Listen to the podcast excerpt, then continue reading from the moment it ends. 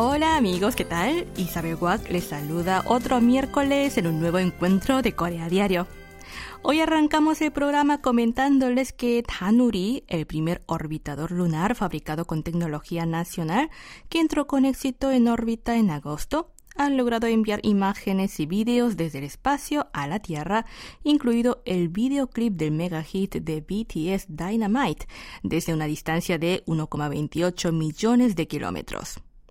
El exitoso envío del vídeo de BTS y otros archivos muestran la estabilidad de la tecnología de Internet espacial de Corea del Sur, según explicó el Ministerio de Ciencia y TIC en Seúl.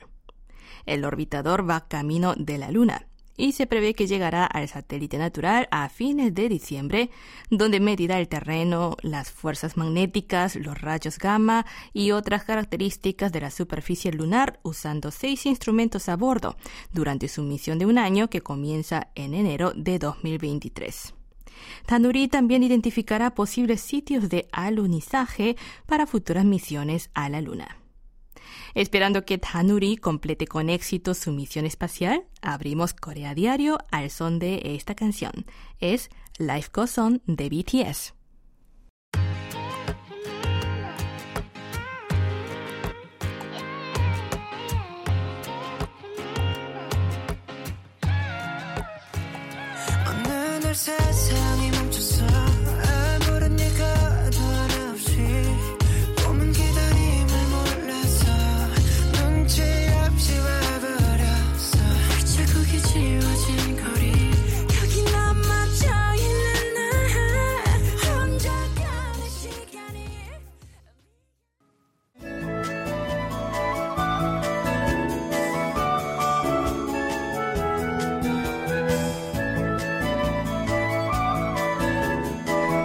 Café mixto instantáneo coreano ha pasado a ser foco de atención pública después de darse a conocer que dos mineros que fueron rescatados con vida de un túnel derrumbado de Punghwa, provincia de Gyeongsang del Norte, pudieron sobrevivir gracias a que consumieron ese alimento mientras estaban atrapados en la mina durante nueve días. Les cuento que el accidente ocurrió en la noche del 26 de octubre cuando parte de un túnel se derrumbó mientras esos mineros trabajaban en un punto a 46 metros bajo tierra. Ambos mineros pudieron salir nueve días después de los hechos la noche del 4 de noviembre, tras una compleja operación de rescate. Milagrosamente presentaban condiciones estables, pudiendo ponerse en pie y salir caminando por su cuenta, y fueron trasladados al hospital más próximo. Según explicó su doctor, los mineros sobrevivieron al poder consumir esa mezcla de café instantáneo que contiene azúcar y crema en polvo y agua que caía del techo. La mayoría del café mixto instantáneo que se vende en Corea es un alimento rico en calorías, con nutrientes esenciales. Por ejemplo, un paquete de 12 gramos de la marca Maxim del fabricante Tungsa Foods, que ocupa más del 80% de la cuota de mercado, Aporta 50 kilocalorías y contiene 5 miligramos de sodio, 1,6 gramos de grasa, 9 gramos de carbohidratos, 6 gramos de azúcar y 1,6 gramos de grasa saturada.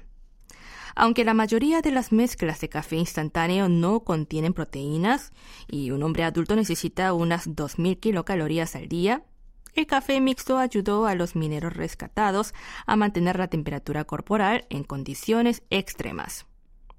Lo cierto es que la mezcla de café instantáneo era considerada desde hace bastante tiempo como un alimento de emergencia por los investigadores en la Antártida. En la base Changbogo, una estación permanente de investigación científica de Corea en Antártida, el café mixto es una bebida que siempre está disponible para sus residentes. Se dice que los científicos de otras naciones cuando visitan dicha base piden café mixto instantáneo coreano, si bien hay máquinas con las que pueden preparar café expreso. Por cierto, es comprensible que el café soluble sea popular en esa base científica, pues los que residen allí necesitan consumir mucha energía para combatir el frío extremo de la Antártida, además de que ofrece un gran sabor.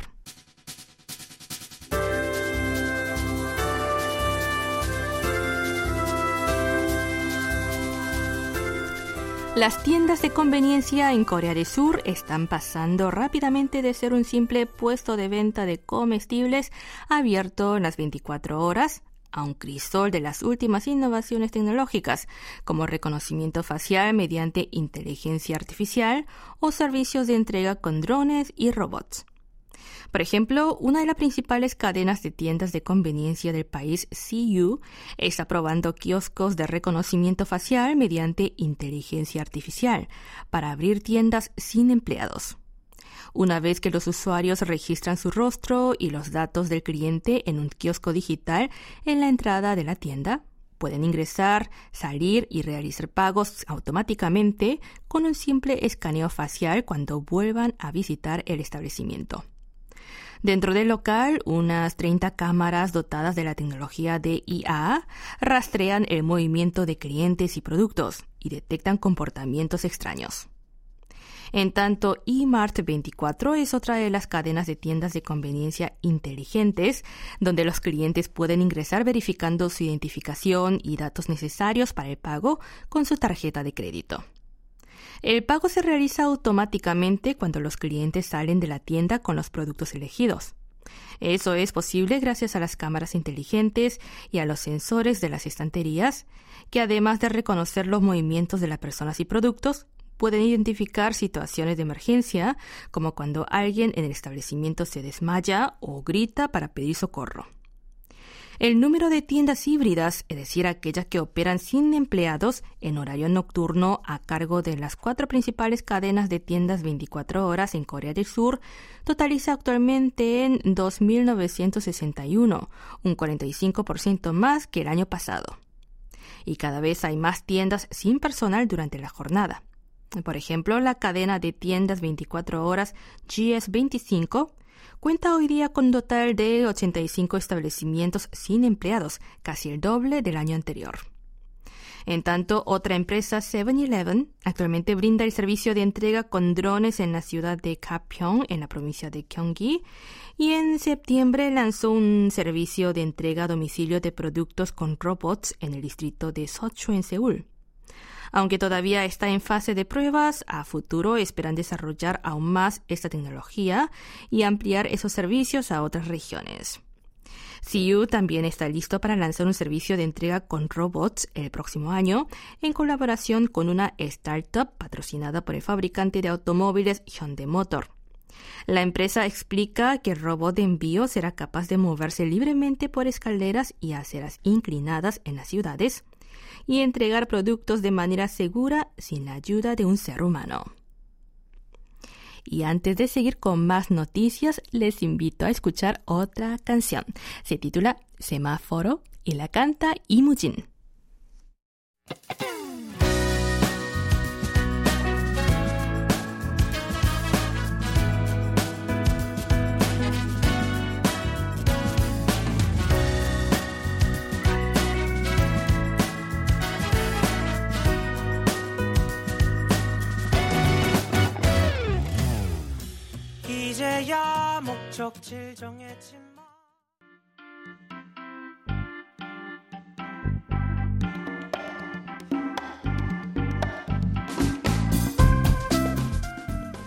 Hola amigos, les saluda Unanam en The Tour por Seúl, donde les presentamos los principales enclaves de la capital surcoreana.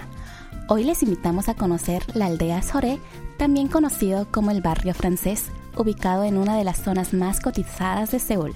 ¿Me siguen?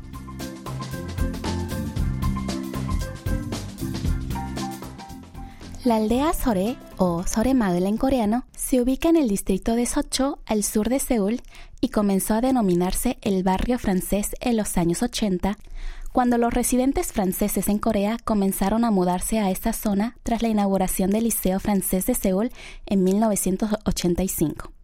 Hoy día, casi la mitad de los franceses que residen en Corea viven allí y por tanto es conocido como la pequeña Francia o Petit France.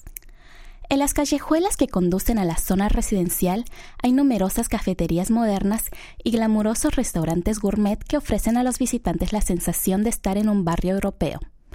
Por eso, la aldea Sore es uno de los lugares preferidos de la ciudad para una cita romántica, mm, aunque quizás llegar hasta allí no resulte muy cómodo, pues no hay una estación de metro cerca y hace falta tomar un taxi o un minibús para adentrarse en el barrio. Pero gracias a ese inconveniente, el barrio sufre menos aglomeraciones y no hay que hacer infinitas colas para entrar en un restaurante famoso, como suele ocurrir en otras zonas populares, además de permitir disfrutar de un paseo tranquilo por sus calles. En ese barrio hay muchas callejuelas estrechas y la gente encuentra placentero recorrerlas y descubrir sus pequeñas tiendas. Más allá de las calles comerciales, hay una zona residencial repleta de viviendas de lujo donde no solo viven extranjeros, sino también celebridades y personas acaudaladas.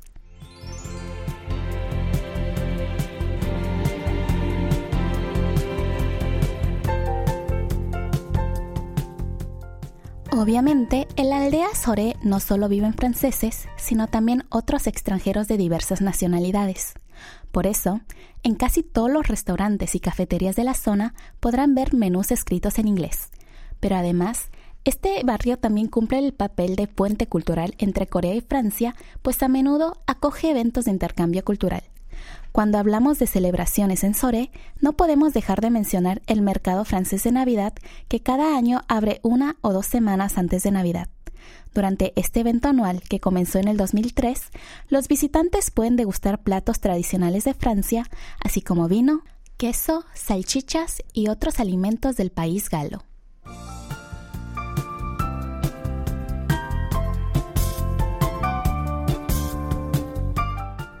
Otro punto que merece la pena visitar en la aldea Sore es el parque Montmartre, que los fines de semana se llena de familias y parejas que hacen picnic sobre el césped.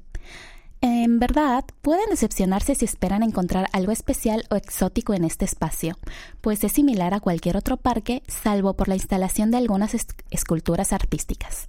Pero eso sí, puede satisfacer a aquellos que buscan un lugar donde disfrutar de un pleno momento de relax en la naturaleza, pues a veces no es fácil hallar una zona tranquila en la ajetreada ciudad de Seúl. Al recorrer el parque se toparán con el puente de Ndue, que como su nombre indica tiene forma de capullo de gusano de seda.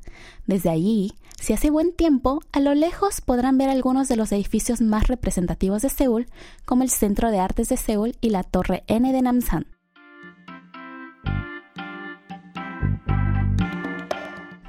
Hasta aquí escucharon The Tour por Seúl. Esperando que les haya gustado el paseo de hoy, me despido hasta nuestro próximo encuentro.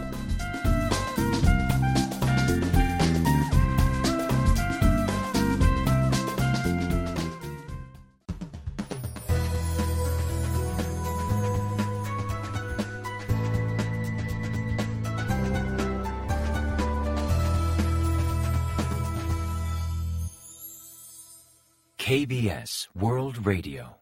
Están sintonizando Corea a diario en la conducción de Isabel Wack.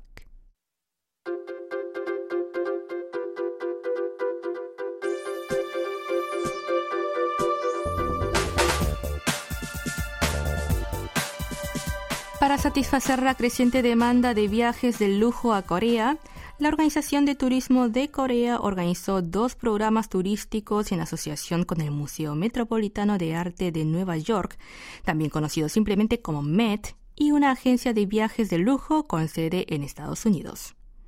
En concreto, 16 turistas llegaron en octubre al país desde Estados Unidos en un paquete turístico de nueve días bautizado como Viaja con el MET, con una tarifa de 13 millones de wones por persona, casi 9.600 dólares sin incluir el pasaje aéreo. Este programa de viaje lujoso se creó especialmente para los miembros del Museo Neoyorquino. Y lo que llama la atención es que todos los recorridos fueron guiados por curadores y académicos de renombre, incluido Christopher Nuey, un historiador de arte y ganador del prestigioso premio Emmy, quienes acompañaron a los turistas durante sus visitas a los principales museos y galerías de arte bajo el tema de Tierra de la Calma Matutina, de la Corea antigua a la moderna.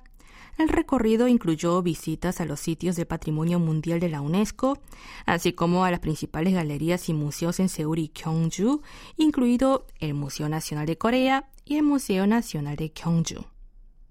En tanto, otro grupo de 42 viajeros provenientes de seis países llegó a Corea del Sur el 1 de noviembre en un avión privado para una estancia de casi un mes.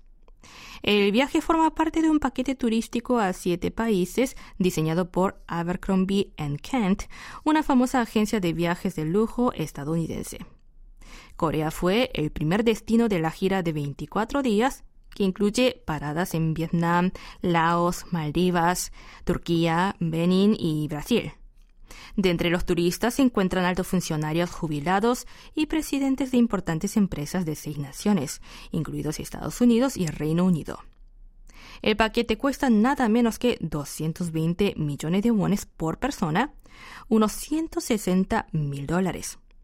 Estos turistas viajaron a Corea del 1 al 5 de noviembre, durante el cual vivieron diversas experiencias culturales, tales como un taller de comida en el templo budista Chingwansa, una sesión de té tradicional en el Palacio Real Gyeongbokgung, unos tratamientos de spa lujoso, una visita a la zona desmilitarizada en la frontera intercoreana, entre otros. Según la Organización de Turismo de Corea, hay un creciente interés de viajeros de lujo por Corea y de hecho otra serie de viajes de turismo de lujo está programada para agosto del próximo año. Los viajes de alta gama son un sector lucrativo, pues los viajeros de lujo gastan cuatro veces más que los habituales.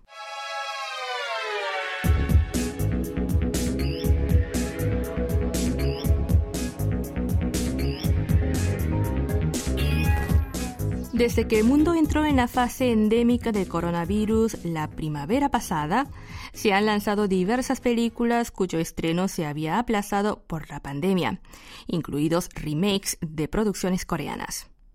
Hablando del tema, las reinterpretaciones de las películas surcoreanas están cosechando éxito en diversos rincones del mundo, dejando entrever, una vez más, el gran potencial de las historias coreanas.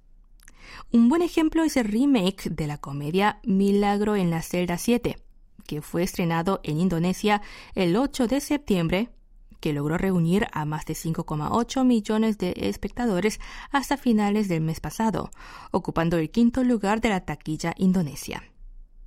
Y la versión de la popular cinta coreana Trabajo Extremo en Vietnam también alcanzó un gran éxito comercial en dicho país, manteniéndose en el primer lugar de taquilla durante dos semanas desde su estreno a finales de abril mientras en febrero la versión francesa de la película coreana A Hard Day se estrenó simultáneamente en todo el mundo a través de Netflix bajo el título de Restless y lideró el ranking de la lista de streaming durante cinco días desde su lanzamiento, dejando atrás a las grandes producciones de Hollywood. En tanto, en América del Norte y en México, en septiembre, estrenaron una nueva versión en español de la comedia coreana Señorita Abuela mientras Midnight Runners renació como drama japonés y se emitió de junio a septiembre de este año a través del canal Nippon Televisión. Esta serie fue todo un éxito en Japón y llegó a registrar el índice de audiencia del 11,2%. Según el Consejo Coreano de Cine, las ventas al extranjero de los derechos para remake de películas coreanas totalizaron 1,9 millones de dólares el año pasado, casi el doble de los 997.126 dólares registrados en 2020 y el mayor volumen de los últimos cinco años. Durante la pandemia, muchos estudios cinematográficos del mundo tuvieron que posponer el estreno de películas ya filmadas.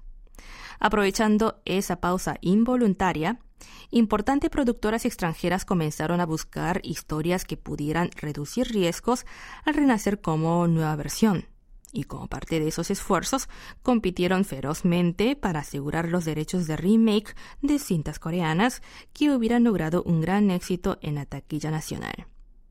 La competencia por adquirir los derechos de películas surcoreanas se intensifica a medida que los contenidos culturales coreanos ganan popularidad a nivel global, liderados por los mega éxitos como Parásitos o El juego del calamar. Y con esta noticia llegamos al final de esta entrega de Corea Diario.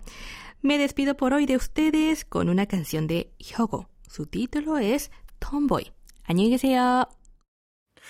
난 엄마가 늘 베푼 사랑에 어색해. 그래서 그런 건가? 늘 어렵다니까. 늙기 두려웠던 욕심 속에도 작은 예쁨이 있지. 난 지금 행복해 그래서 불안해. 폭풍 전 바다는 늘 고요하니까 우리 부터 빨리 타면 안 되잖아. 나는